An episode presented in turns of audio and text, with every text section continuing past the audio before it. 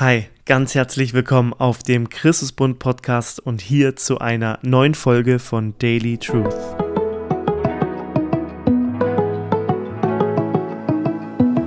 Wie schläfst du? Ist eine vielleicht etwas seltsame Frage hier einzusteigen, aber genau so will ich dich abholen. Wie schläfst du? Mir geht es nicht darum, ob du eher der Seitenschläfer oder Bauschläfer oder so bist, sondern wie du zum Thema Schlaf stehst. Ich glaube, dass wir die Geschenke Gottes viel bewusster und dankbarer annehmen und nutzen, wenn uns klar wird, wie sehr sie Ausdruck der Liebe Gottes sind. Und darum soll es in der kurzen Zeit gehen, die wir hier haben. Ich will über zwei Dinge nachdenken, die mit dem Thema Schlaf zusammenhängen. Das erste ist Schlaf als allgemeines Geschenk Gottes an alle Menschen. Und zweitens ein Aspekt des Schlafens, der ganz konkret für seine Kinder ein Riesengeschenk darstellt, für seine Kinder besondere Gnade. Das erste ist der Schlaf insgesamt. Ich weiß nicht, zu wie viel Stunden Schlaf du nachts kommst. Ob du jetzt sagst, du brauchst nicht so viel Schlaf oder du bist ein Langschläfer. Fakt ist, unser Körper braucht im besten Fall zwischen sieben und acht Stunden Schlaf, um gesund zu leben. Und Schlaf ist ein Geschenk Gottes, damit wir gesund leben können und damit wir zur Ruhe kommen können. In Psalm 127, Vers 2, da heißt es, dass Gott seinen Geliebten im Schlaf gibt. Der Herr gibt seinen Geliebten im Schlaf. Jetzt wird dieser Vers oft genommen und so ein bisschen ermutigend auf den Weg mitgegeben, wenn man zum Beispiel nicht genug gelernt hat für eine Klassenarbeit. Ich erinnere mich noch gut, das hat mal jemand zu mir gesagt. Ja, Simon, jetzt geh einmal früh ins Bett. Gott gibt es dir schon irgendwie im Schlaf so. Bisschen vertrösten darauf. Das Interessante ist, dass man in diesem Vers aus dem Hebräischen auch so übersetzen könnte, so gibt er seinen Geliebten den Schlaf. Das heißt, nicht wird mir im Schlaf etwas geschenkt, sondern der Schlaf selbst ist das Geschenk. Der Herr gibt seinen Kindern und allen Menschen Schlaf. Das heißt, das Geschenk ist der Schlaf. Und im Psalm 127 wird auch sonst nicht klar, was genau dem Geliebten durch den Schlaf geschenkt werden sollte. Also können wir davon ausgehen, im tiefsten Kern ist der Schlaf selber gemeint. Das ist das Geschenk Gottes an alle Menschen. Und die Frage ist, ob wir dieses Geschenk annehmen und als Geschenk sehen von einem liebenden Gott, der es sehr gut mit uns meint und es perfekt so eingerichtet hat.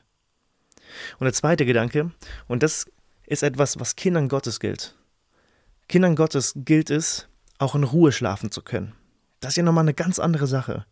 Gerade wenn wir runterfahren, wenn wir nicht mehr abgelenkt sind von sichtbaren Dingen, wenn es dunkel ist, wenn es leise ist, dann spielt unser Kopf verrückt. Dann werden wir überall hin mitgenommen in den Gedanken und oft auch an Orte, die uns Angst machen.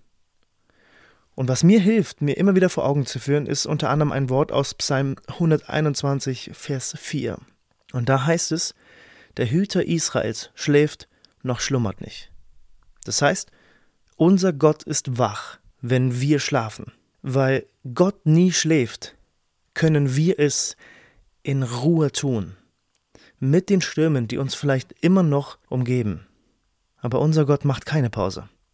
Wir dürfen schlafen, Kinder Gottes dürfen schlafen unter der Souveränität Gottes. Jesus hat es einmal vorgemacht, als er im heftigsten Sturm geschlafen hat da verweise ich gerne auf unsere Daily Truth Folge Nummer 50 mit dem Titel Ein Fremdwort für Jesus. Da ging es genau darum. Wir dürfen in Ruhe schlafen, weil unser Gott nicht schläft. Und wir dürfen in Ruhe schlafen, weil wir wissen, dass Gott seinen Willen ausführen wird, auch in unserem Leben. Ich fand es ganz spannend. Jim Elliot, der Missionar, der mit 29 äh, ums Leben kam, der hat in seinem Tagebuch Folgendes geschrieben. Niemand weist die jungen Leute an, dass sie dem Beispiel Adams folgen sollen. Adam wartete, bis Gott sah, was ihm fehlte. Darauf ließ er Adam in Schlaf sinken, bereitete ihm eine Gefährtin und führte sie ihm zu. Wir brauchen mehr von diesem Schlafen in Gottes Willen. Das fand ich ziemlich cool. Schlafen in Gottes Willen, weil er weiß, was ich brauche und er wird mir das geben, was ich zum Leben mit ihm brauche. Nicht immer das, was ich will, aber was ich brauche. Und in diesem Willen Gottes dürfen Kinder Gottes in Ruhe schlafen und ihm vollkommen vertrauen. Und vor allem, eben weil unser Vater da ist und wach ist. Und da will ich schließen mit einer Geschichte, die das sehr schön auf den Punkt bringt. Es gab mal einen Kapitän, der große Schiffsreisen gefahren ist früher. Und der ist eine Reise von Liverpool nach New York angetreten mit seinem Schiff. Und er hat seine Familie mitgenommen.